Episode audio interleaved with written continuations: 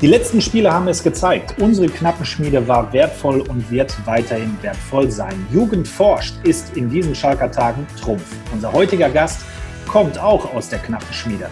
Auf dem Weg zu den Profis hat er einen kleinen Umweg genommen, um dann am Ende doch ans Ziel zu gelangen. Mein Kollege Hendrik Hohenberger und ich, Dominik Abel, freuen uns auf unsere Nummer 16, Nassim Bourgelat, unserem König von Europa. König von Europa. Wie, warum und weshalb erfahrt ihr jetzt.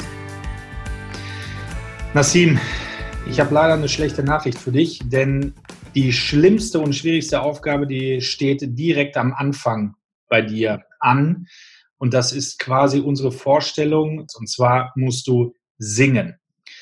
Gibt es einen Song, gibt es ein Lied, was dir sehr, sehr viel bedeutet? Gibt es ein Musikstück, äh, das du total magst, das du mit deinen Freunden, Kumpels teilst, das Erinnerungen in dir weckt? Oder ich sag mal, einen, einen Song, den du uns mal vorstellen möchtest, der dich vor Spielen pusht und äh, hoch motiviert?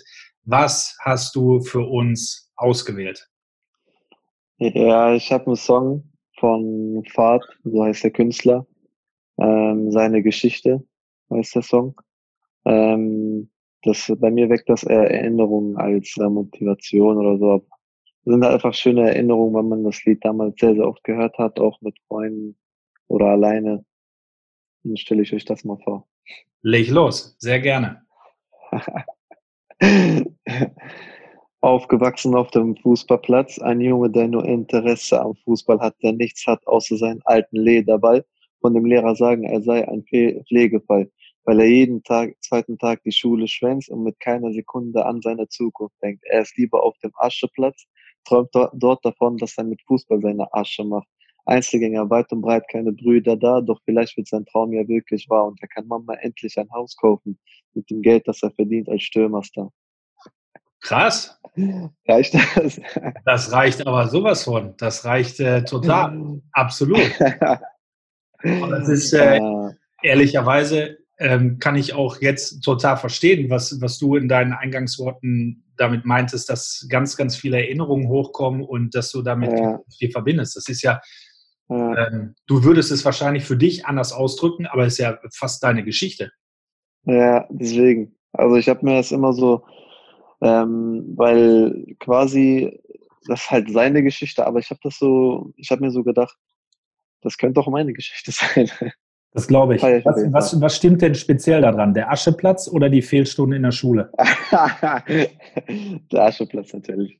Ach, natürlich. Natürlich nur der Ascheplatz. Selbstverständlich. Das ist ein Rap-Song. Ähm, was, bist du, was bist, bist du für ein Musiktyp? Eigentlich eher so ein Oldschool-Typ, dass ich ähm, ältere Lieder höre. Wie Aiken oder Tupac oder Sowas halt. Ich bin auch, äh, mag auch sehr, sehr gerne sowas. Aber Deutschrap ähm, ab und zu auch. Ich habe jetzt mhm. keinen Favorit, wo ich sage, ich höre das oder das. Okay, wie sieht's äh, mit, mit anderen moderneren Größen aus? Ja, Englisch auch ein bisschen wie Drake und sowas, aber ab und zu, wirklich ab und zu. Welche Poster hängen bei dir im Zimmer? Eher von keine. Musikerstars oder von Fußballstars? Nee, keine. Gar keine Posters. Warum nicht? Nur Trikots. Trikots, welche Trikots? äh, von mir. Ähm, ich bin jetzt nicht bei mir zu Hause, das äh, hängt alles bei mir in Iserlohn. Ähm, also von mir, von der Mannschaft, wie zum Beispiel von Ahmed, äh, von Amin, von Salif. Dann habe ich eins noch von Alaba, von Paderborn, äh, von Anjay, äh, ja. Linksflügelspieler. Ja. Ähm, ja, das wäre es eigentlich. So viele sind das jetzt auch nicht, aber auf jeden Fall ein paar. Und früher als Kind ganz völlig clean und die Wände nur bemalt ohne Poster. Völlig, völlig clean. Ich hatte immer nur einen Ball bei mir. Wer war als äh, Kind dein fußballerisches Vorbild? Messi kannte ich schon damals. Und ich habe Messi immer sehr, sehr geschätzt. Also was ist geschätzt, aber so bewundert, was er gemacht hat. Ähm, aber auch wie Ronaldinho, ähm, selbst so Spieler wie Iniesta. So, ich feiere, also ich ähm, bin großer Fan von so einem Fußball. Hast du dir früher denn auch immer auf YouTube dann Videos von diesen Spielern angeschaut ja. und dann probiert, die, die Tricks auch nachzumachen? Ja, ja genau so. Ja, kennen wir alle, ne? Aber irgendwie nie hinbekommen. Aber hast du, äh, hast du denn dann aufgegeben, wenn es irgendwann nicht funktioniert hat, oder, oder hast Nein. du weiter durchgezogen? Nein, es hat mir Spaß gemacht. Ich war auch nicht alleine, dass, dass ich das immer alleine gemacht habe, oft mit Kollegen auch. Also bist du, bist du immer geduldig geblieben, bis es dann ja. irgendwann funktioniert hat? Genau, wir haben uns auch äh, ziemlich oft gebettelt, wer es zuerst schafft und solche Sachen.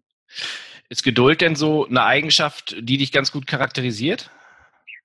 Ja, einer meiner wichtigsten Eigenschaften, glaube ich ja, ist auch, wenn man so ein bisschen auf deine Vita schaut, dann bist du ja auch wirklich geduldig geblieben. Ne? Du hast in der U19 ein richtig starkes Jahr gespielt, ähm, aber der Sprung in den Profikader hat jetzt nicht direkt geklappt und du hast so einen, so einen kleinen Umweg genommen, die, die U23. Ja. Ähm, wie war das damals für dich? Warst du enttäuscht, dass es dann irgendwie hieß Oberliga statt Bundesliga oder warst du darauf vorbereitet? Nimm uns mal mit so ein bisschen in die, in die Vergangenheit.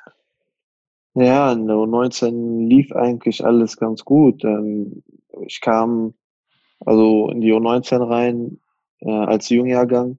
Da haben die direkt einen Spieler geholt, haben ihn direkt einen Poolvertrag äh, gestattet. Das war Alpa Demoglu. Ähm, und der war auch noch genau auf meiner Position. Da habe ich die ersten Spiele nicht gespielt gehabt, aber dann bin ich auf den Trainer zugegangen, habe ihn gefragt, ähm, was wollen Sie von mir sehen, wie kann, wie kann ich ähm, an mehr Spielzeit kommen. Dann hat er mir gesagt, dass ich ähm, dass alles äh, drumherum passt, aber der möchte, dass ich im Fitnessbereich mehr tue, der möchte sehen, dass ich ins Fitnessstudio gehe und dann mich äh, an mir arbeite und solche Sachen. Dann habe ich das auch getan. Bin auch jedes Mal vom Training ins Fitnessstudio gegangen und ja, es hat sich im Endeffekt dann auch ausgezahlt, weil ähm, ich dann ich dann sogar ziemlich früh für ihn dann gespielt habe und sehr, sehr gute Leistung gebracht habe und dann es auch so weiterging bis zu Ende der Saison. Und dann, ja, im zweiten Jahr, äh, zweiten Jahr der U19 war ich, war ich gesetzt. Ähm, lief auch, lief auch gut. Ähm, aber wir hatten sehr, sehr viele gute Spieler und ich wusste, dass der Sprung nicht so einfach wird. Aber wo wir dann äh, mit, mit den Profis, ähm, mit den China waren und äh, und äh, die ganzen Trainingseinheiten habe ich mir eigentlich echt gedacht, okay, ich werde ich werd hier bleiben, weil ich schon sehr von mir überzeugt war. Aber anstatt hat es dann nicht gereicht. Dann war man wirklich sehr, sehr enttäuscht, wenn man so kurz davor war. Ähm, ja, und dann kommt man in die zweite Mannschaft, ähm, worauf ich ehrlich gesagt gar keine Lust hatte, wo, was ich eigentlich gar nicht wollte. Aber dann, dann ging das erste Training los und nach dem Training kam dann Asamor zu mir und äh, Thorsten Fröhling. Haben wir uns hingesetzt, haben zusammen geredet. Man hat mir Asa ein paar Sachen erklärt, äh, was Sache ist und dass der Weg hier noch nicht vorbei ist. Dass, äh, dass das ein sehr, sehr wichtiger Schritt ist für mich mit der U23. Und ich war immer dagegen, habe gesagt, nein, nein, vielleicht wäre doch ein, äh, ein Wechsel in die zweite Liga besser für mich oder was auch immer. Aber ich habe schnell verstanden, was Asam, Asamoah meinte. Ähm, dann habe ich das auch so angenommen und habe das als Motivation genommen. Ich habe mir dann quasi so geschworen, ich werde mich hier durchsetzen, ich werde alles geben hier in der zweiten Mannschaft. Aber mein Vertrag lief dann ähm, in dem Jahr dann aus. Dann habe ich mir gedacht, mein nächster Vertrag wird ein Pro-Vertrag sein. Ich werde alles dafür geben. Dieses Jahr werde ich mir so den Arsch aufreißen, dass ich diesen Pro-Vertrag nächstes Jahr bekomme. Ja, und dann ähm, lief es auch ziemlich gut für mich.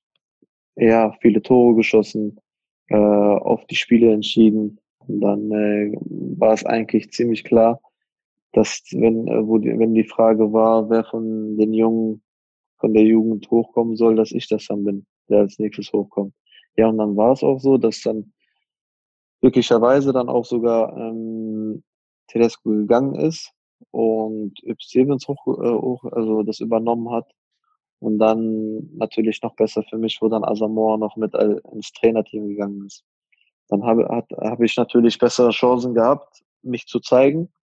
Ähm, das hieß jetzt nicht, dass, wenn wo Asamoah hochgegangen ist, dass ich jetzt direkt dabei bin. Asamoah hat, hat mich sehr gemocht, immer noch. Ich mag ihn auch sehr. Ich bin auch, ich bin, ich bin ihm auch sehr dankbar.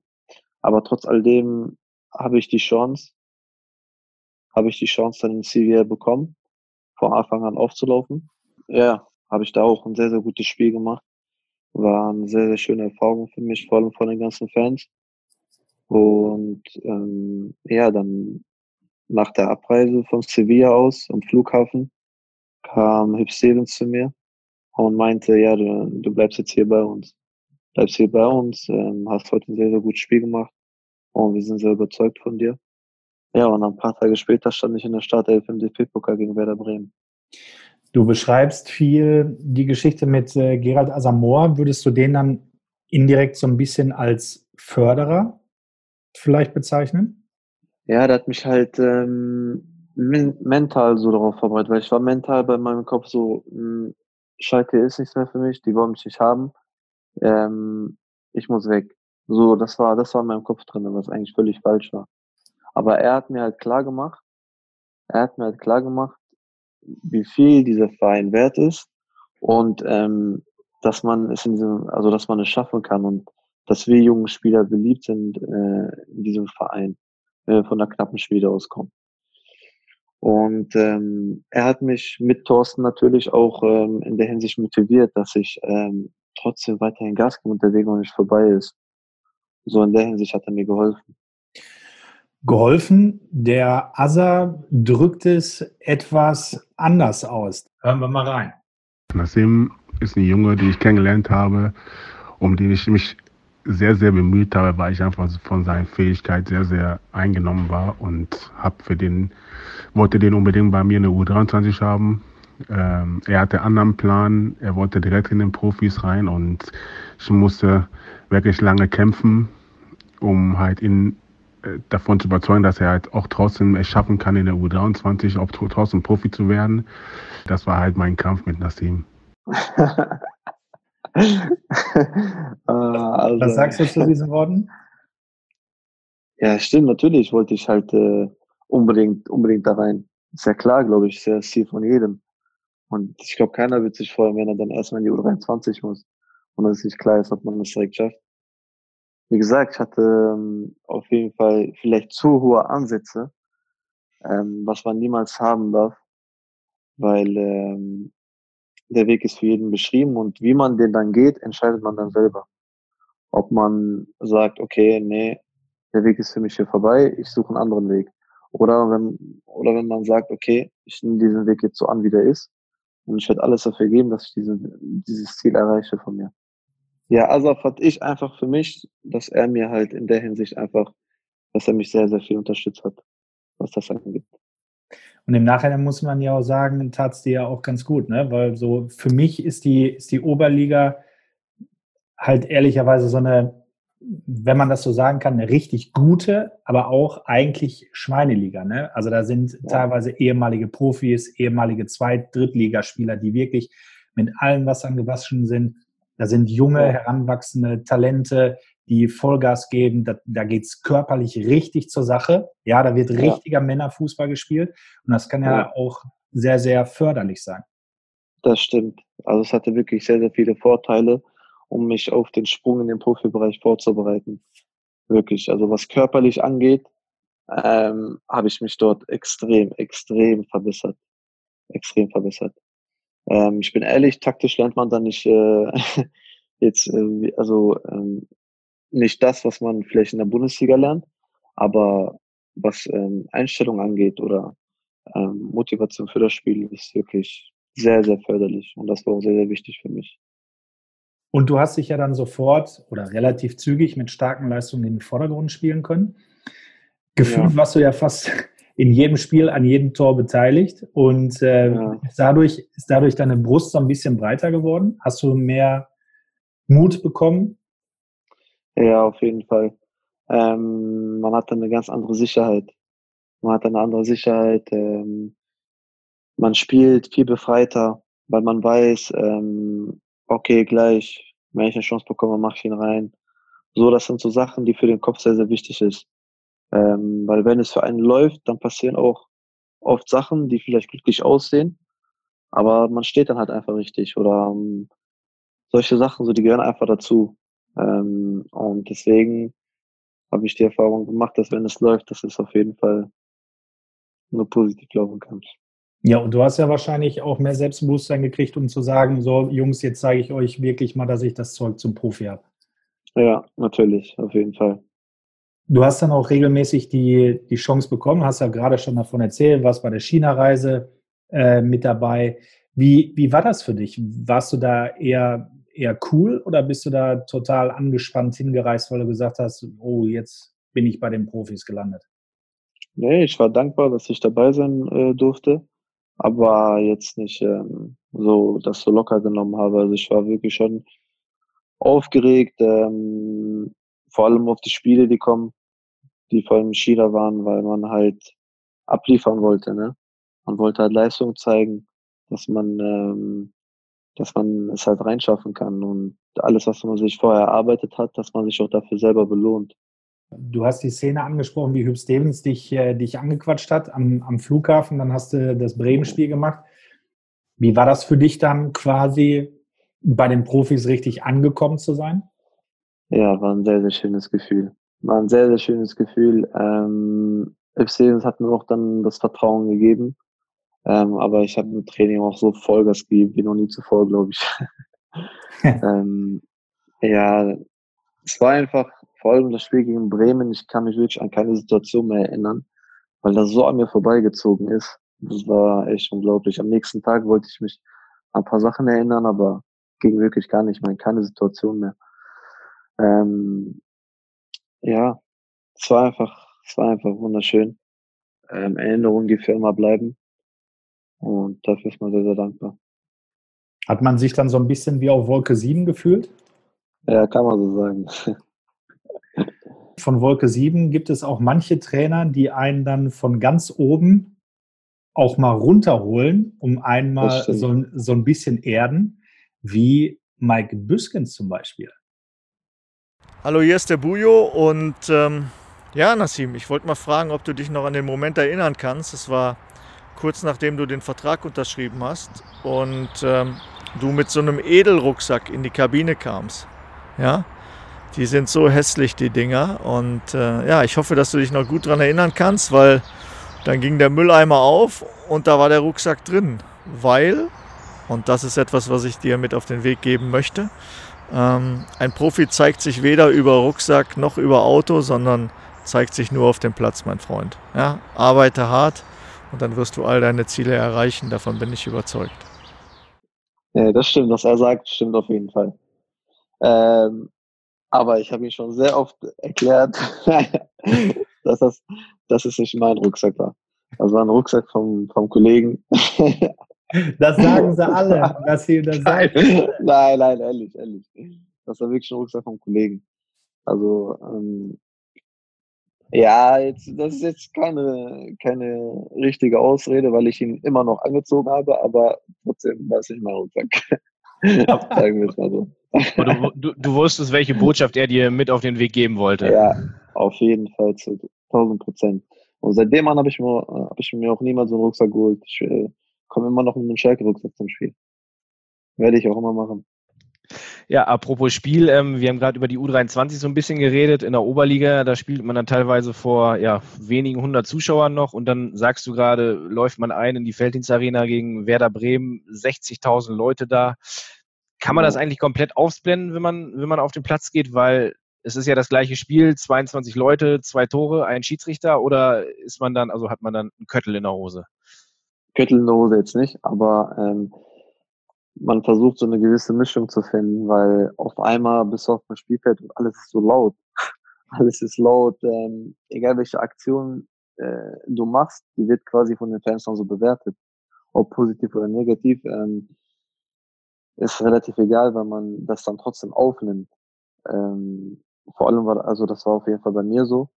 Ähm, trotz all dem hat man halt immer versucht, das auszublenden, weil man sich halt aufs Spiel äh, fokussieren musste. Ähm, aber so einfach war es gar nicht, dass man sagt, okay, ich blende jetzt alles aus und fokussiere mich nur aufs Spiel. Weil alles drumherum bekommt man halt schon mit und das war halt neu für einen, dass man äh, das ausblenden kann, ja. Und wie war es nach dem Spiel? Dann ist dein Smartphone wahrscheinlich explodiert wegen WhatsApp, SMS-Nachrichten, äh, Instagram, was es alles gibt. Ich brauchte erstmal Zeit für mich.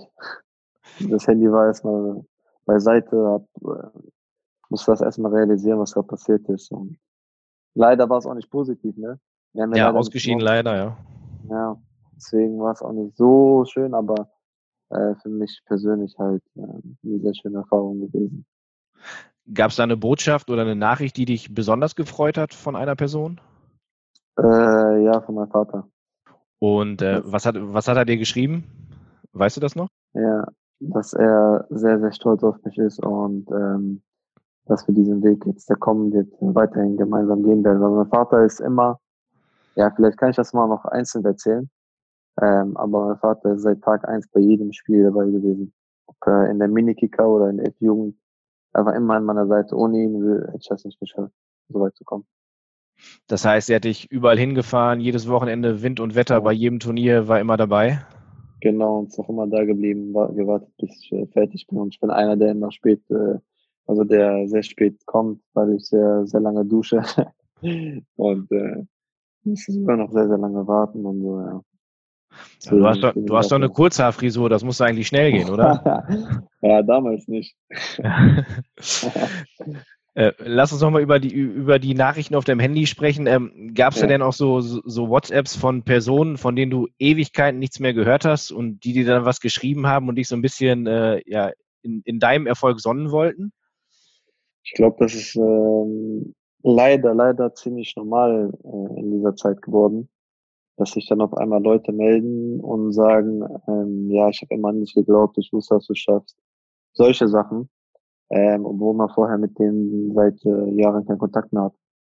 Ähm, man bedankt sich, aber ähm, ja, man weiß, äh, wenn, welche Personen wirklich hinter einem waren, welche Personen wirklich für einen da waren und ähm, ja, man, man schreibt denen einfach zurück und sagt Dankeschön, aber mehr und nicht.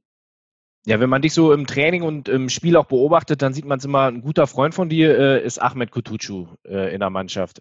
Und ihr seid ja den gleichen Weg gegangen, beide in der U19 gespielt bei Norbert Elgert, aber dann habt ihr unterschiedliche Ausfahrten Richtung Profis genommen. Er hat es direkt geschafft und äh, du hast den kleinen Umweg über die Oberliga genommen. Wie war das ja. denn damals für dich, als klar war, Ahmed schafft das und ja, ich bin erstmal nicht dabei? Hat man ja, ihm das gegönnt oder war man eher so neidisch und hat gedacht, boah, warum er, warum ich nicht? Auf jeden Fall gegönnt, zu 1000 Prozent, weil ich bin mit Ahmed äh, sehr, sehr gut befreundet. Wir verstehen uns so gut ich habe ihm das auf jeden Fall gegönnt. Aber ich glaube, jeder wird lügen, wenn er äh, nicht gerne an seiner Stelle gewesen wäre. Ähm, und aber ich bin ehrlich, das hat mich sogar umso mehr motiviert. Umso mehr motiviert, dass ich gesagt habe, ey Ahmed, wenn du da bist, ich komme, ich komme auch. So, ähm, ich habe ihn noch geschrieben gehabt. Ich weiß noch ganz genau. Ich habe ihm gesagt gehabt, Ahmed, ähm, ich, ich wünsche dir nur das Beste, alles Gute, aber wir sehen uns äh, in ein paar Monaten. Ich komme dazu. Und hat er mir auch gesagt, du willst das schaffen und so, sowas. Und ich war auch fest davon überzeugt. Und ähm, ja, ich glaube, so hält dann unsere Freundschaft auch viel, viel länger. Das kann gut möglich sein. Aber du sprichst immer von, von Geduld und gleichzeitig diesem, diesem unbändigen Willen. Du, du hast ganz oft jetzt gerade gesagt, ich bin selbstbewusst, ich schaffe das, ich glaube an mich, sagst aber auch gleichzeitig, ja. ich brauche Geduld. Wie, wie, passt das, wie passt das ineinander? Ja, man kann ja nicht sagen, okay, ich bin geduldig und äh, warte, bis meine Chance kommt. Man muss, man muss ehrgeizig sein und einen gewissen Willen haben, das schaffen zu wollen. Weil wenn man sagt, okay, ich bin jetzt geduldig und es kommt nichts, dann, ähm, also man arbeitet nicht hart dafür, dass man diese Geduld so, ähm, so ausstattet, dass man wirklich so hart dafür arbeitet, dass wenn dieser Moment kommt, dass man da ist und ähm, wirklich auch die Leistung bringen kann, so, dass man nicht sich jetzt ausruht und sagt, okay, ich bin jetzt geduldig. So, ich warte, ich warte, ich warte. Nee, man muss für dieses Warten hart darauf hin arbeiten. Weil, ähm, wo ich jetzt zum Beispiel in der U23 war, wusste ich, okay, anscheinend hat das nicht gereicht. Da muss ich ja jetzt noch mehr arbeiten, ar härter arbeiten als in der U19. Dann bin ich halt ähm, zwei Stunden vorher zum Training gekommen, bin dann nochmal ins Fitnessstudio gegangen, bin vorher aus Training, äh, also zum Trainingsplatz gegangen, ähm, bin dann noch länger geblieben, habe vielleicht noch Freischüsse trainiert oder Schusstechniken oder was auch immer, ähm, um dahin zu kommen, wo ich hin will. weil ich glaube, ähm, es gibt genug Beispiele dafür, dass man es anders ähm, nicht schaffen kann. Und da ist diese Mischung zwischen Geduld und harter Arbeit und Wille und ähm, Selbstbewusstsein ein sehr, sehr wichtiger Punkt, dass man nichts ähm, überschreitet oder nicht, nicht zu viel für einer Sache hat. Also man sollte wirklich eine gewisse Mischung finden ähm, und ja, jeder, jeder findet seine eigene Mischung, glaube ich. Die U23, wir hatten darüber gesprochen, die ist ja dann Meister geworden in dem, in dem Jahr und du konntest quasi zum Ende gar nicht mehr richtig dabei sein. Haben die Jungs ja. dich vermisst oder hast du da Sprüche gekriegt oder haben die vielleicht gesagt, ja, weil du weg warst, sind wir aufgestiegen oder wie war das? Nein, ähm, ich war leider erst wirklich nur zum Ende hin, wo wir dann jetzt ein Spiel hatten, weil äh, konnte ich dann dabei sein und zuschauen. Ähm, aber die haben mir das alle sehr, sehr gegönnt, wirklich. Ähm, sind auch sehr, sehr stolz auf mich. Ähm, aber das, was ich halt meinte mit Wille und ähm, Ehrgeiz, ich glaube, jeder hat gesehen, dass, also vor allem in der Mannschaft, jeder hat gesehen, dass ich es unbedingt schaffen wollte. Ob in den Trainingseinheiten oder wo auch immer. Deswegen ähm, war das für die, glaube ich, nicht so überraschend. Äh, wie gesagt, haben wir es auf jeden Fall sehr, sehr gegönnt. Ähm, und ja, ich habe die schon ein bisschen vermisst gehabt, vor allem auch das Trainerteam und so. War, war auf jeden Fall eine sehr, sehr schöne Zeit. Aber man ist ja immer noch in Kontakt. Und ohne mich, nee, ohne mich wären wir nicht Meister geworden.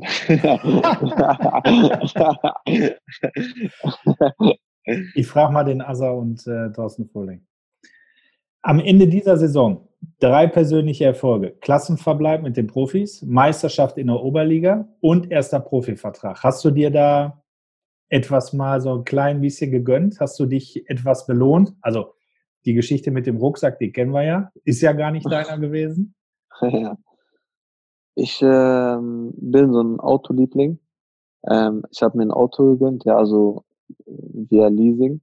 Ja. Ähm, aber ich gehe mit meinem Geld wirklich so um, dass ich meiner Familie helfen kann. Also ich bin jetzt nicht so einer, der sich, ähm, ja, keine Ahnung, Klamotten für 1000 Euro oder so holt.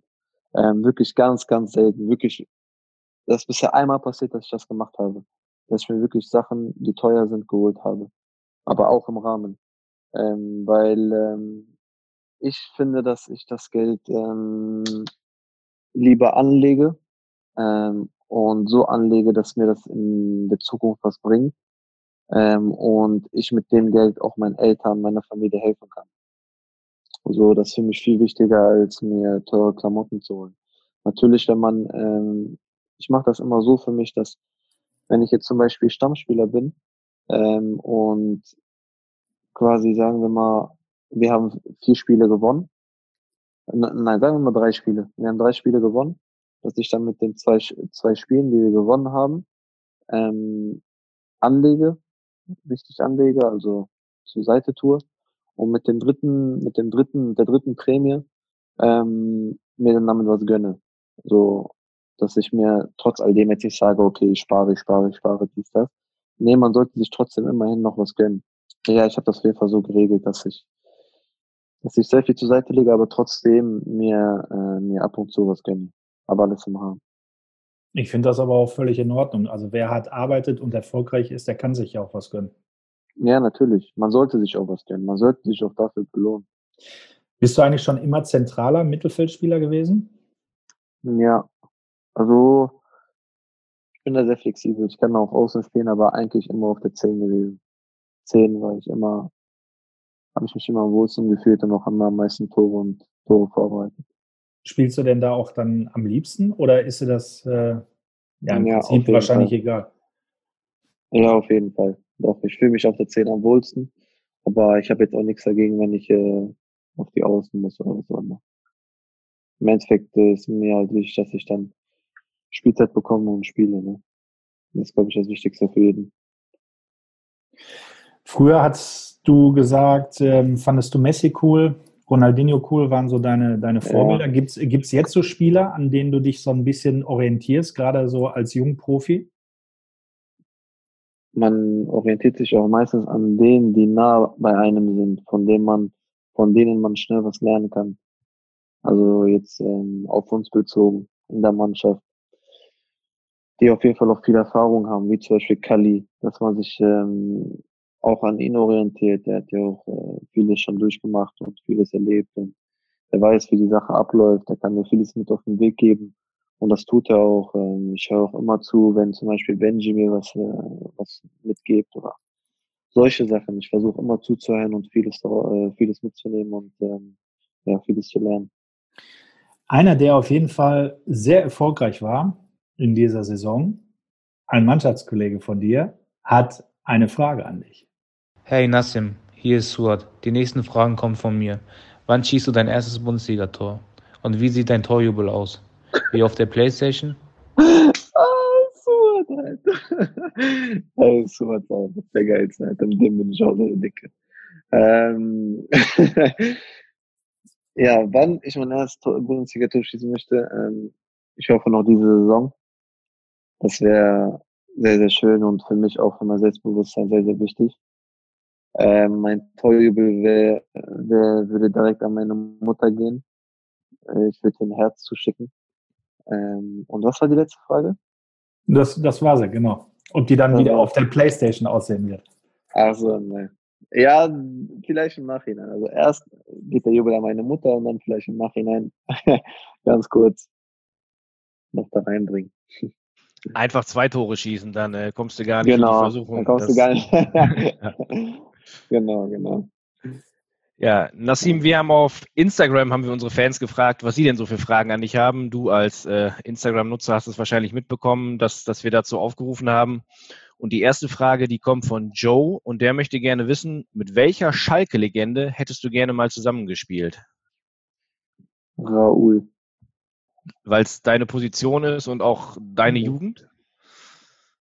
Ich finde, Raoul war ein sehr, sehr eleganter und geschmeidiger Spieler. War ziemlich ruhig am Ball. Ähm, hat die Situation meistens so leicht aussehen lassen, obwohl die gar nicht so leicht war. Obwohl er so, keine Ahnung. Ich habe ihn einfach wirklich, ich feiere, also ich finde sowieso, der spanische Fußball ist sowieso sehr schön anzusehen. Und ähm, ja, Raoul hat das, glaube ich, mit nach Schalke gebracht. Und ähm, ja, ich finde sowas schön, wenn man, weil Raoul hatte, hatte wirklich Spiele, wo er am Zaubern war, auch hier auf Schalke. Deswegen, ähm, ja, hier auf Schalke finde ich Raoul. Ja, kann man nachvollziehen. Würde ich auch gerne. Martina möchte wissen, was als kleiner Junge dein Traumberuf war. Von jedem Jungen war, glaube ich, äh, Traumberuf äh, an erster Stelle Fußballer. Feuerwehrmann oder. Polizist. war auch mein Traumberuf. Aber ich bin ehrlich, ich hatte keine andere Option. Bei mir war nur Fußball im Kopf. Auch von meinem Vater. Schule natürlich immer durchgezogen. Ähm, aber wenn ich kein Fußballer gewesen wäre, weiß ich ehrlich nicht, wo ich jetzt gelandet wäre. Hm, Ich habe schon ein paar Mal gesagt, dass ich äh, vielleicht auch die Arbeit von meinem Vater angenommen hätte, Werkstoffprüfer. Aber ja, sonst einen anderen, einen anderen Traumberuf hatte ich nicht. Da lass uns wieder über Fußball sprechen, denn äh, Erik möchte wissen, der macht bei einem Managerspiel mit und ist immer ganz heiß Montagmorgens auf die Kickernoten, weil danach die Punkte verteilt werden. Und er möchte wissen, ob du als Fußballprofi denn auch nach den Spielen auf deine Noten schaust oder ob dir das eigentlich völlig egal ist. Nee, also Kicker bewertet das, glaube ich, immer so, keine Ahnung. Nicht äh, so positiv, glaube ich. also meistens. Ähm, aber ja, natürlich, man schaut halt schon, ne, äh, wie viel ist man gelaufen, ähm, wie viel Zweikämpfe hat man gewonnen. Ähm, die ganzen Statistiken ähm, ist einem, glaube ich, schon wichtig, um zu schauen, ähm, wie die Statistiken eigentlich von einem aussehen. Ob man jetzt äh, für sich selber jetzt weiß, okay, ich habe ein gutes Spiel gemacht und im Vergleich zu Spielen, wo man sagt, okay, vielleicht war es heute nicht so gut, so dass man auch den Vergleich hat über die Statistiken her halt. Ne?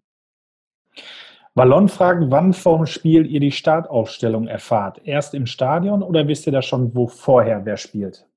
Wir trainieren meistens schon einen Tag vorher, so, dass man ungefähr weiß, okay, die Mannschaft könnte anfangen. Aber ähm, erst am Spieltag, ähm, ja, erst am Spieltag, wenn man sich vorher zusammen trifft, ähm, da weiß man erst Bescheid, wer wirklich dann spielt. Ja, dann lass uns jetzt über deine Anfänge auf Schalke sprechen. Du bist ja damals als 15-Jähriger vom FC Iserlohn in die Knappenschmiede gewechselt. Wie ist ein Schalke damals eigentlich auf dich aufmerksam geworden? Damals äh, bei FC Iserlohn hatte ich Oliver Runert als Trainer. Und der war ja Leiter von der Jugend, damals noch bei Schalke. Ähm, und ich war halt die, einer der wichtigsten Spieler bei Iserlohn. Es lief immer gut. Wir waren dann noch beim Westfalen-Pokal im Finale äh, gegen Dortmund, bei Schalke gegen Dortmund ausgeschieden. Ähm, und ja, ich habe da super Spiele gemacht, war auch Kapitän und so. Ähm, da hat mir Oliver Runert immer gesagt, ähm, deine Chance wird kommen, ich werde dir Probetraining besorgen bei Schalke und so. Ähm, und ja, dann kam es auch dazu, dass ich die Chance bekommen habe, Probetraining bei Schalke zu machen. Bei Willi Landkraft damals noch. Ähm, und Willi war so überzeugt von mir, dass er direkt gesagt hat, ja, den Jungen nehmen wir. Also, und äh, ja, natürlich gab es auch andere, andere Angebote, wie zum Beispiel Bochum, Rotwas Essen, ähm, solche Vereine, aber wenn man die Chance hat, glaube ich, in die Knappenspiele zu wechseln, ich glaube, da würde niemand Nein sagen. War Oliver Runert denn damals der ausschlaggebende Punkt für dich, dass du gesagt hast, äh, ja, Schalke ist die richtige Adresse für mich, weil du auch wusstest, äh, was er für ein Typ ist und dass er dir wahrscheinlich auch nicht irgendwelche Sachen vorgaukelt, sondern dass das alles, was er erklärt, auch stimmt? Ja, natürlich. Ich glaube, Olli, ähm, Oliver Runert weiß, glaube ich, auch, was meine Qualitäten sind, weil ähm, ich unter ihm trainiert habe. Ähm, aber trotz all dem ähm, wollte er halt auch nur das Beste für mich und der wollte mir auch ähm, vieles ermöglichen, auch in der Hinsicht. Ähm, aber der hat mir jetzt nichts geschenkt. Ähm, der, ich, äh, ich hatte jetzt auch keinen Bonus, weil ich von Oliver Monat oder so kam. Ähm, Willi Langkampf hat mich dann auch nur genommen, weil er wirklich auch sehr überzeugt von mir war. Ähm, deswegen, es gibt viele, viele Menschen, bei denen man sich bedanken kann. Ähm, aber im Endeffekt liegt es wirklich an einem selber, ob man ähm, es halt dann auch so durchzieht und, und das ähm, dann wirklich auch selber will oder wenn man sagt, okay, ich habe jetzt die Chance, aber ich probiere mal. Hast du denn heutzutage noch, noch manchmal Kontakt zu Oliver Runert? Also vor ein, zwei Wochen ja. habt ihr euch ja wahrscheinlich sogar gesehen in Berlin beim Spiel. Ja, mein, mein Vater hat auch guten Kontakt zu ihm. Äh, wir sind da schon in guten Kontakt, ja ja, du bist aus Iserlohn gekommen, aber gebürtig aus Hagen, Hohen-Limburg die Ecke. Ähm, wie war das denn damals für dich, äh, als du auf Schalke gewechselt bist? Hast du im Internat gelebt oder bist du jeden Tag äh, gefahren worden? Also erstmal vorab, ich bin in Limburg geboren, ja, Hagen Limburg geboren, aber gelebt habe ich immer in Iserlohn. Also da bin ich dann aufgewachsen. Ähm, jeden Tag äh, kam ich von der Schule gegen 14 Uhr, 15 Uhr, direkt was gegessen und dann ab in den Fahrdienst. Ab in den Fahrdienst und dann, ja, wieder, wenn das Training vorbei war, 8, 9 Uhr, ähm, dann zurückgefahren. Und so meist, so war eigentlich immer der Tagesablauf. Und dann, wo es dann 2019 hinging, hat mich dann auch öfters mein Vater gefahren. Wie hast du das hinbekommen? Die Konstellation Fußball, Schule, war das schwierig, manchmal alles unter einen Hut zu kriegen? Ja, schon, weil manchmal hat man gar keine Zeit gefunden, um die Hausaufgaben vorher zu machen. Wenn man wirklich nach Hause kommt, man muss wirklich ganz schnell essen, und, weil der Fahrdienst war schon da. Dann müsste man direkt wieder los. War nicht immer so, aber meisten Tage schon. Ähm, ja, ist auf jeden Fall nicht einfach, ne? Ist jetzt nicht wie, ist, ist nicht wie jetzt, dass man, ähm, dass man wirklich nur Fußball hat dass man sich genau nur darauf, darauf konzentrieren kann. Meistens war das ja so, dass du dann halt vielleicht hast du mal eine schlechte Note geschrieben und bist nicht so gut gelaunt. Und dann kommst du nach Hause, musst dich beeilen zum Training, hast schon so einen Kopf und ähm, ja, meistens war es auch für den Kopf nicht einfach. Aber als junger Spieler, also als generell als Jugendlicher, freust du dich einfach, wenn du dann auf dem Platz bist. Auch wenn du weißt, dieses Training wird heute anstrengend äh, freust du dich darauf, dass du wirklich nur Fußball spielen kannst, weil meistens äh, schaltest du dann wirklich alles ab, wenn du da auf dem Platz stehst. Du hast gesagt, du hast deinem Vater ganz viel zu verdanken, weil er dich immer gefördert hat. Was hat er denn gemacht, wenn du mit einer schlechten Note nach Hause kamst? Sage ich lieber nicht. also zum Training bist du ja trotzdem gefahren. Da musst du ja irgendwie eine andere Strafe bekommen haben. ja, Nein, ähm, also mein Vater war wirklich immer einer, der sehr gründlich mit mir geredet hat, äh, mir vieles erklärt hat, was Sache ist, ähm, dass es nicht nur Fußball gibt, dass äh, viele andere Sachen dazugehören, dass ähm, dass nichts vorgeschrieben, also dass also dass nichts, also keiner keiner verspricht mir, dass ich Fußballer werde. Ähm, deswegen ich die Schule zu 1000 Prozent durchziehen muss und weil meistens habe ich immer die Ausrede benutzt, ah, ja, ich konnte nicht lernen, weil ich mich auf Fußball konzentrieren muss. Das war meine Ausrede. Aber keine Chance für meinen Vater. Ja, sowas halt. Also wirklich, der war immer einer, der versucht hat, ähm, dass ich beides auf Topform hinbekomme. Dass ich beides äh, zu hundertprozentig durchziehe und nichts vernachlässige. Was war für dich denn die größte Umstellung nach dem Wechsel von Iserlohn zu Schalke 04? Dass äh, ich wirklich keine Zeit mehr hatte. So dass ich quasi wirklich nur noch Schule, Fußball, Schule, Fußball, Schule, Fußball. Und dass man wirklich noch am Wochenende vielleicht einen Tag gefunden hat, wo man vielleicht rausgehen könnte oder so. Aber selbst da auch ähm, eher seltener. Ja, das war für mich die größte Umstellung. Und natürlich auch ähm, ja das Niveau, ne, was Fußball angeht. Von ja. Iserlohn aus nach Schalke. Ja, wahrscheinlich hast du in Iserlohn dir hinten am 16er den Ball abgeholt, hast zehn ja, Leute natürlich. ausgespielt und vorne dann quergelegt. Ja. Und die Zeiten waren dann jetzt vorbei, ne? Ja, natürlich, das auch. Das gehört auch dazu, ja. Das stimmt. Ne, gab es irgendwas, was du damals in dieser Zeit, als du keine Zeit hattest, vermisst hast, beziehungsweise jetzt, wo du im Nachgang sagst, ja, es hat sich zwar gelohnt, dass ich das alles auf mich genommen habe, aber vermissen tue ich trotzdem die Zeit mit Freunden am See abhängen. Nee, also ich war wirklich immer schon damals so ehrgeizig, dass ich ähm, auch nicht jetzt den Drang danach hatte, okay, ähm, scheiße, ich habe Training, ähm, ich kann nicht mit Kollegen raus. So habe ich nie gedacht. Werde ich auch jetzt niemals machen, ähm, weil ich in der Hinsicht sehr, sehr ehrgeizig bin und ich sehr, sehr weit kommen möchte. Ähm, ich denke Schritt für Schritt, aber ich setze mir mal sehr, sehr hohe Ziele. Und damals schon, wo ich nach Schalke gewechselt bin, habe ich gesagt, okay, ich muss hier Profi werden. so, das war vielleicht sehr, sehr witzig, aber ich bin halt so, dass ich mir wirklich immer sehr, sehr hohe Ziele setze. Ähm, und ja, ich glaube, nur so kann man noch an, diese, an die Ziele rankommen. Top. Wir haben noch einen Gruß von einem Freund von dir. Den hören wir uns mal an. Hey Nassim, hier spricht Ahmed. Wir kennen uns jetzt seit fast sechs Jahren und haben einiges gemeinsam. Vor allem die Zeit in der Knappenschmiede, in der du ein richtig guter Freund geworden bist. Wir hatten viel Spaß, haben aber auch viel gelernt, vor allem bei Herrn Elgert. Gibt es eine Situation aus der Knappenschmiedezeit, an die du dich heute noch gerne zurückerinnerst oder ein bestimmtes Spiel? ah, Ahmed. Ja, das war das Spiel gegen Gladbach. Da haben wir die Meisterschaft klar gemacht. Und da kam ich von meiner Verletzung zurück.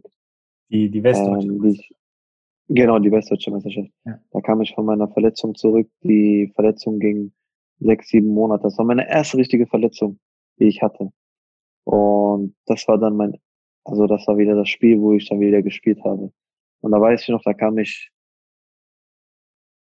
75. glaube ich ungefähr. Also ich habe noch 15 Minuten oder so bekommen, ähm, wo ich dann auf dem Feld war.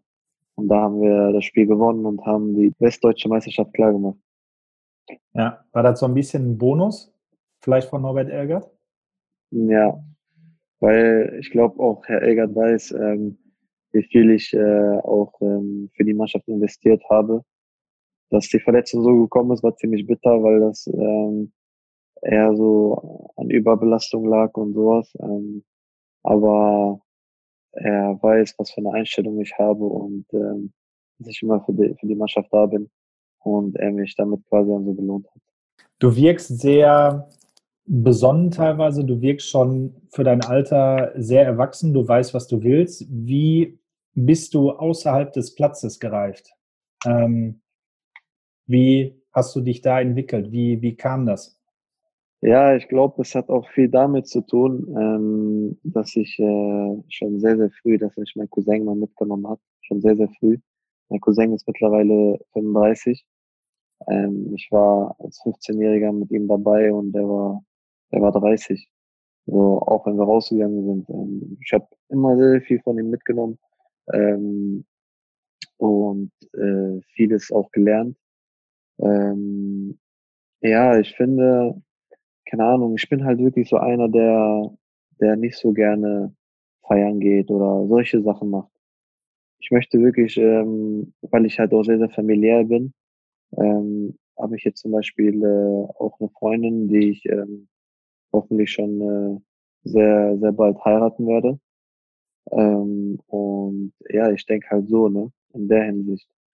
So, dass, weil, keine Ahnung, keine Ahnung, wie ich das sagen soll, aber ja, Familie bedeutet mir halt sehr, sehr viel und ähm, darauf setze ich am meisten. Und ja, dass es jetzt auch so gekommen ist mit meiner Freundin, bin ich sehr, sehr dankbar dafür, dass es alles so gepasst hat und dass wir uns so gefunden haben. Äh, von daher bin ich äh, zurzeit sehr, sehr glücklich. We weiß sie auch von ihrem Glück? Natürlich. ja, nicht schlecht. Nein, auf jeden Fall. Ja. Nicht schlecht, nicht schlecht. Ja, da freuen wir uns für dich und drücken, drücken weiterhin die Daumen. Familie, weiß ich aus eigener Erfahrung, ich liebe, ich liebe das Essen. Wie, wie ist es bei euch? Wie achtest du, wie achtest du in der Familie bei Familienfesten auf deine Ernährung? Achtest du speziell auf deine Ernährung überhaupt als Profi? Ja, auf jeden Fall. Auf jeden Fall. Meine Freundin unterstützt mich auch dabei, dass sie noch die Sachen kocht. Wir haben auch einen bestimmten Ernährungsplan, ähm, den wir dann auch einhalten. Also denke ich mal, dass sie meistens einhalten. Ähm, auf jeden Fall, äh, na, also bei mir war es halt immer so, wenn ich nach Hause komme, Mutter hat Essen gemacht, dann muss du was essen. Da gibt's keine, nee, äh, Mama, das ist ungesund oder was auch immer. Also meistens sind unsere Gerichte auch wirklich äh, nicht ungesund. Sind meistens auch ziemlich gesund. Ähm, aber wenn ich bei Mutter zu Hause bin, vertraue ich da voll und ganz und die weiß auch, was sie zu essen macht. Ähm, äh, was sie auch, meistens macht die sogar extra Essen für mich wo ich immer sage, Mama, brauchst du nicht extra für mich Essen machen? Dann meint sie, nee, du musst aber gesund, gesund essen. Ja, solche, solche Sachen halt. Kannst du denn noch ja. selber kochen eigentlich? nee, kann ich nicht. Nur Spaghetti mit Tomatensauce? das war Spaghetti mit Tomatensauce und Eier. Das war's. ja, immerhin, ne? Ja.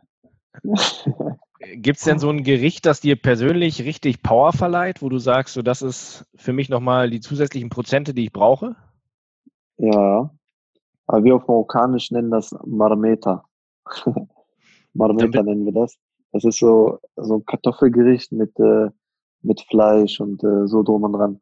Also wenn ich mir das, wenn ich mir das gebe, wenn mir, wenn mir das meine Mutter vor dem Spiel machen würde, würde ich äh, laufen wie kein anderer. dann vor jedem Spiel die Tupperdose rausholen und warm machen und dann, genau. dann, dann klappt es auch mit dem Doppelpack und dem Gruß an der Mutter. Ne? genau, genau. Das stimmt. Hast du denn vor Spielen eigentlich so spezielle Rituale, dass du dich irgendwie besonders motivierst? Also klar, du hast gesagt, ich, ich äh, red mir immer zu, ähm, ich schaffe das, ich bin stark, aber auch irgendwie was, ja. was Verrücktes vielleicht, dass du sagst, keine Ahnung, jeden Morgen die gleiche Quietscheente in der Dusche oder so? Oder? Nee, ich bin auch sehr religiös und äh, ich höre hör mir zum Beispiel vor dem Spiel äh, gewisse Versen vom Koran an oder solche Sachen oder gewisse Weisheiten. Ähm, ja, ich finde, das ist so für mich, also für mich ist das auch sehr wichtig und das gibt mir auch dann eine gewisse Motivation. Aber jetzt so verrückte, verrückte Sachen habe ich nicht. Nee. Gibt es denn Personen, die dir vielleicht auch helfen, die deinen Karriereweg begleiten? Also hast du vielleicht einen Mentor oder? Ich habe meine Familie und das ist der beste Mentor für mich. Aber auch wie mein Berater und so. Also ich bin wirklich sehr, sehr glücklich darüber, was für Leute ich an meiner Seite habe. Weil ich weiß, dass die äh, mir das vom, vom, vom Herzen gönnen und ähm, die mich über alles lieben und die immer für mich da sein werden. Und wie ist das so beim Thema Kritik? Du hast vorhin erzählt, äh, dein Vater ist bei jedem Spiel dabei. Wenn der dir dann nach dem Spiel sagt, äh, das war vielleicht nicht so gut, winkst du dann ab oder hörst du dir das Ganze an? Also ich glaube, da war kein Spiel dabei, wo er gesagt hat, mein Sohn, du warst heute super. also er hat immer was gefunden, was er zu kritisieren hat. Ich habe wirklich Spiele dabei gehabt, da habe ich einen Hattrick gemacht, da haben wir gewonnen, alles drum und dran. Da hatte mir, da hatte mich wirklich fertig gemacht, warum ich die eine Aktion nicht richtig ausgespielt habe, da hätte ich auch noch ein andere, also hätte ich ein Tor mehr geschossen. Da habe ich ihm gesagt, Papa, aber ich habe doch drei Tore gemacht. Nee, du hättest fünf machen können. So, also so Kleinigkeiten. Natürlich, er weiß im Endeffekt selber, dass ich äh, ein gutes Spiel gemacht habe, aber er will mir halt nur mit auf den Weg geben, dass ich jede Aktion, ähm, ja, jede Aktion zu 100 Prozent, äh, zu 100 Prozent, ähm, ja, ausführen soll. Ja, ist wahrscheinlich auch seine Einstellung, dass er dir sagen will, äh, immer 100 Prozent zu geben und äh, nicht irgendwie, ja. du machst drei Tore und sagt dann, äh, jetzt mache ich 98 Prozent, äh, beim nächsten Mal klappt das auch mit ein bisschen weniger, ne? Genau, genau. Apropos 100 Prozent. Ihr als Mannschaft und äh, Schalke als Verein stehen für großes soziales Engagement. Lass uns daher mal ein bisschen über den 1000-Freunde-Bus reden. Für alle, die nicht wissen, was das war, Gazprom und Schalke haben vor kurzem eine Dankeschön-Aktion für Leute aus systemrelevanten Berufen in der Region Gelsenkirchen gestartet. Dabei zum Beispiel war die Fan-Plattform Schalker Leben gemeinsam mit Olaf Thon in unserem Mannschaftsbus unterwegs und hat Goodiebags verteilt.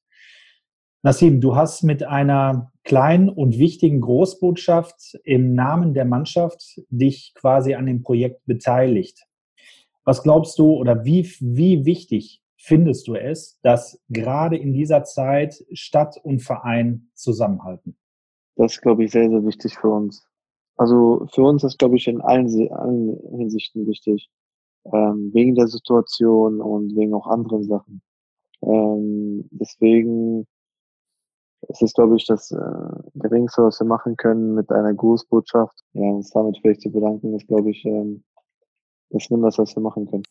Alle Zuhörer, die Interesse daran haben, die können nämlich nochmal gerne auf den sozialen Kanälen von Schalker Leben vorbeischauen und da könnt ihr nämlich nochmal die Aktion mit Nassim in einem kleinen Film sehen. Gemeinsam mit Gazprom wurde da nämlich was äh, richtig Schönes auf die Beine gestellt.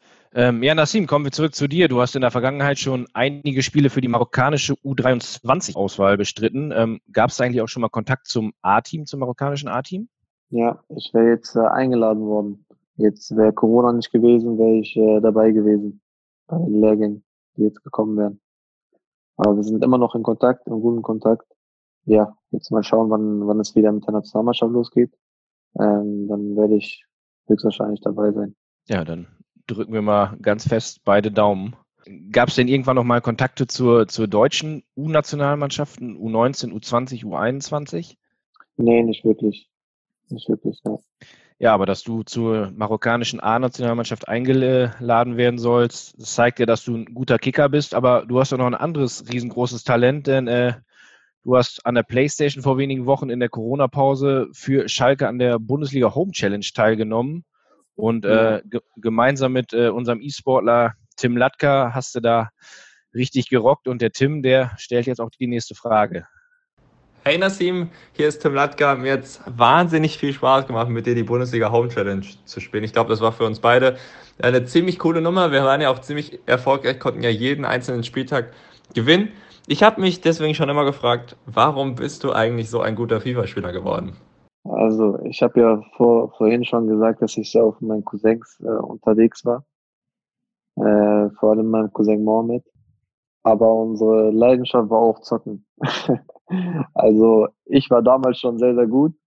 Und mein Cousin ist auch so ein äh, FIFA-Experte. Er war, war auch sehr, sehr stark in FIFA und ich habe mich immer mit ihm sehr, äh, immer gemessen. Ähm, und ja, ich glaube, es fing schon früh an, dass ich auf hohem Level gespielt habe, dank meinem Cousin. Ähm, und ja, ich glaube, man braucht aber trotzdem auch da so ein, so ein gewisses, ja, ob man das Talent nennen kann, glaube ich schon, aber auch, auch so ein gewisses Talent. Und das habe ich auch da in der Hinsicht. Jetzt hast du früher gezockt mit deinem Cousin, sagst du, dann hast du wahrscheinlich mit Messi gezockt, Ronaldinho, äh, äh, Raúl vielleicht und äh, jetzt spielt auf einmal Burgelab mit Burgelab. Also wie, wie, wie, ist das denn, wenn man sich selbst auf der Konsole steuert? Ja, top, ehrlich. Es ist äh, sehr, sehr schön. Sehr, sehr schön. Ähm, vor allem, wo ich dann auch in der, Bundesliga umstellen immer mir selber getroffen habe, war vielleicht ein paar Situationen zu egoistisch. aber ähm, hat sehr, sehr viel Spaß gemacht und ist ein schönes Gefühl. Im Endeffekt ist es ja, man hat FIFA schon damals gespielt und man ist jetzt selber dabei, man kann jetzt selber mit sich treffen, man hat einen eigenen Spieler, schon ein sehr, sehr schönes Gefühl eigentlich. Warum bist du denn eigentlich für die Home Challenge ausgewählt worden? Also wir haben einen Kader von 25 bis 30 Leuten und relativ schnell war ja klar, äh, dass du das machst. Gab es da so eine, so eine Abstimmung im Team oder ist das einfach bestimmt ja. worden? Also ähm, wenn wir im Trainingslager waren oder so, äh, hat sich wirklich keiner getraut, gegen mich zu spielen. Ob Suat oder wer auch immer, ähm, haben sich immer geweigert und das hat schon halt so, so rumgesprochen, dass ich äh, der Beste bin, was FIFA angeht. Ähm, und Salif meinte dann immer, nee, ich bin besser als du. Dann haben wir ein Spiel gemeinsam gemacht. Da hat er wie viel verloren? 6-2, glaube ich. Und da hat er es dann noch aufgegeben und äh, da war ja, dann klar, dass ich dann spielen werde. Und ich, ich habe auch gerne gespielt, also hat mir echt sehr, sehr viel Spaß gemacht. Was gab es denn für ein Feedback aus der Truppe nach dem erfolgreichen Auftritt? Ja, nur Positives. Vor allem das Spiel gegen Dortmund. Da habe ich dann auch so einen extra Pokal bekommen von der Mannschaft. Was heißt das extra Pokal? Ja, so einen kleinen Pokal habe ich dann bekommen, so als Dankeschön von der Mannschaft. So, dass, äh, das war ja noch vor dem Derby-Spiel. Ja, so quasi das, äh, wie so eine Vorlage, dass wir das dann mit, äh, so eine Vorlage fürs richtige Derby. Das wäre schön gewesen. ja, leider war es dann nicht so, aber das wäre echt schön gewesen. Hat sich denn auch irgendein Mitspieler mal mit so einem Augenzwinkern beschwert, dass du ihn nicht aufgestellt hast oder ihn so ein bisschen auf dem Platz schneidest? Nee, war ein paar Witze dabei, aber nee. Kurz nach der Bundesliga Home Challenge hast du ja in der Corona-Pause erneut für Schlagzeilen gesorgt. Du hast ja das, äh, den Stay at Home Cup von Schalkes Partner Konami gewonnen. Ne, bist du sozusagen the King of Europe, der König von Europa. Und du hast ja Weltmeister wie Antoine Griezmann, der war mit im Turnier von Barcelona, Pjanic von Juventus Turin, Scott McTominay von Manchester United, unter anderem Bernd Leno im Finale besiegt. Ja. Du bist ja nicht nur dann anscheinend der Beste in der Mannschaft, sondern wahrscheinlich da wirklich äh, aus, der, aus der gesamten Fußballszene. Hat dich das so ein bisschen überrascht? Nee, also äh, viele sagen, wie zum Beispiel was FIFA angeht, ich spiele zu viel oder was auch immer, aber es ist wirklich nicht so. Ich spiele wirklich nicht zu viel. Ich, ähm, keine Ahnung, es liegt mir einfach im Blut. Wie zum Beispiel jetzt Pro Evolution. Ich habe das, äh, ich habe nur Pro Evolution 2010 damals noch gespielt gehabt mit meinem Cousin und das war wirklich der einzige Teil, den ich gespielt habe. Ähm, und äh, da sind ja Spieler dabei gewesen wie Griezmann, die ja quasi Profi Profi Pro Evolution Spieler abziehen oder Band Leno oder was auch immer. Ähm, und ich das einfach mitgemacht habe, so als Spaß, wirklich nur als Spaß. Weil ich wusste normalerweise keine Chance. Aber ich, äh, wo ich dann das erste Spiel gewonnen habe, habe ich mir gedacht, okay, komm, vielleicht ist da was drin. so, dann komm. Natürlich hatte ich dann noch den ähm, Mehr herab. Äh, und der ist ja unser Profi, was Pro Evolution angeht äh, auch für den S04. Und ähm, der hat mir halt dann noch äh, die Taktiken gemacht, die, weil ich hatte ja keine Ahnung davon wegen den Taktiken und sowas. Das war schon wichtig, dass er mir die Taktiken eingestellt hat, die Ausstellung auch gemacht hat. Ähm, aber im Endeffekt, äh, erstes Spiel war, war schwer für mich, sage ich äh, ehrlich, weil das ein komplett anderes Spiel ist als FIFA.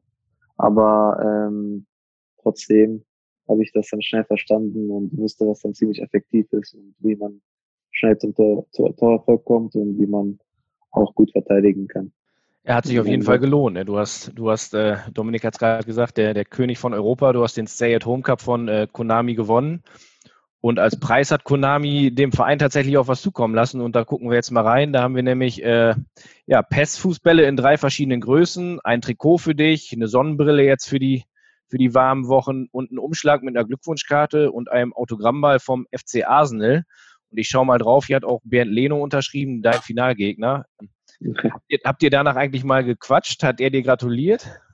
Nee, ich weiß nur noch, dass ich von ihm markiert wurde auf Instagram, aber geschrieben haben wir nicht, nein. Ja, war wahrscheinlich noch zugeknickt, dass er als, als guter PES-Spieler dann gegen dich verloren hat. Stimmt.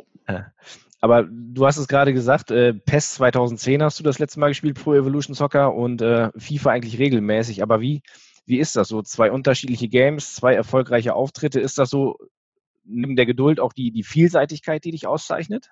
Ja, wie gesagt, ich glaube, ähm, nicht jeder kann, kann äh, natürlich, wenn man, man, man, wenn man eine Sache oft macht, ist ja, ist ja logisch, dass man diese Sache dann gut wird und äh, diese Sache dann gut kann. Ähm, aber mir ist es wirklich so, dass ich äh, ab und zu spiele, ja, weil wenn ich wirklich gar nicht spielen würde, dann könnte ich das ja niemals so gut. Ähm, aber viele Leute denken dann, dass ich äh, da wirklich jeden Tag nach dem Training mich hinsetze und bis, bis abends äh, da durchspiele. Aber es ist ja nicht so. Und ähm, ja, keine Ahnung, wie ich das sagen will, aber ich glaube einfach, dass es so ein gewisses Talent äh, von mir ist und das auch viel mit meinem Cousin zu tun hat, dass wir auch damals viel Zeit damit verbracht haben und uns immer herausgefordert haben. Aber du sagst ja so, es ist ja auch diese, diese Vielseitigkeit, die dich ausmacht, dass du auch im, im realen Fußball dir einfach die Zeit nimmst, extra Schichten schiebst. Ähm, ja, natürlich. Dass das du einfach Bock hast, natürlich. dass du einfach ja. Bock auf Erfolg hast, ne? Ja, natürlich. Also egal welche Sache, ob, äh, ob es in der Schule war, dass einer besser als ich in Mathe war, habe ich mir geschworen, dass ich besser als der sein werde. Auch wenn ich wusste, okay, ich kann das nicht, aber ich habe mich da hingesetzt und habe mir geschworen, ich werde das jetzt lernen und werde das besser hinbekommen als er. Weil ich äh, mag das nicht so, wenn ähm, Leute andere Sachen besser können als ich. Auch wenn ich weiß, eigentlich kann ich diese Sache gar nicht so gut, ähm, habe ich dann trotzdem so einen gewissen Ehrgeiz, um zu sagen, okay, dann werde ich mich so lange daran hinsetzen, bis ich diese Sache besser kenne er. Ja, war bei mir in Mathe jetzt in der Schule nicht so. aber, aber in gewissen anderen Dingen äh, war ich auch so, so ein bisschen äh, ehrgeizig und, und auch vielseitig. Und äh, ja, apropos Vielseitigkeit, die ist auch in unserer letzten Rubrik gefragt. Wir sind gleich am Ende, aber wir haben noch die 04 Begriffe und die schießt Dominik jetzt ins Rennen. Und zwar ist der erste Begriff Rückennummer. Ich glaube, jeder weiß, die U23 war sehr wichtig für meinen Weg und ich hatte in der U23 die 16. Äh, von daher ist diese Zahl für mich sehr, sehr, sehr bedeutend und deswegen habe ich die Zahl auch genommen. Andersrum gefragt, warum hast du denn in der U23 dann die 16 gehabt? Weil es keine andere Nummer gab. Die anderen Nummern waren nicht so cool. Die 10 war vergeben, alle Nummern, die ich gerne habe, die 11 waren vergeben. Deswegen kam ja etwas später dazu, weil ich ja vorher noch bei den Profis war. Afrika Cup. Ja, möchte ich sehr, sehr gerne dabei sein. Ne? Äh, kann ich noch dabei sein. Und ähm, wenn ich dann die Chance bekomme, bei Marokko aufzulaufen, also vor allem jetzt erstmal beim Training dabei zu sein, werde ich natürlich auch da wieder mein Bestes geben, um äh, bei Afrika Cup dabei sein zu können. Afrika Cup ist sowieso ähm, auch für meine ganze Familie was ganz, ganz Besonderes. Ähm, und es wird Zeit, dass Marokko wieder den Afrika Cup gewinnt. Der dritte Begriff ist Du hast gesagt, du kommst aus dem Sauerland, aus Iserlohn.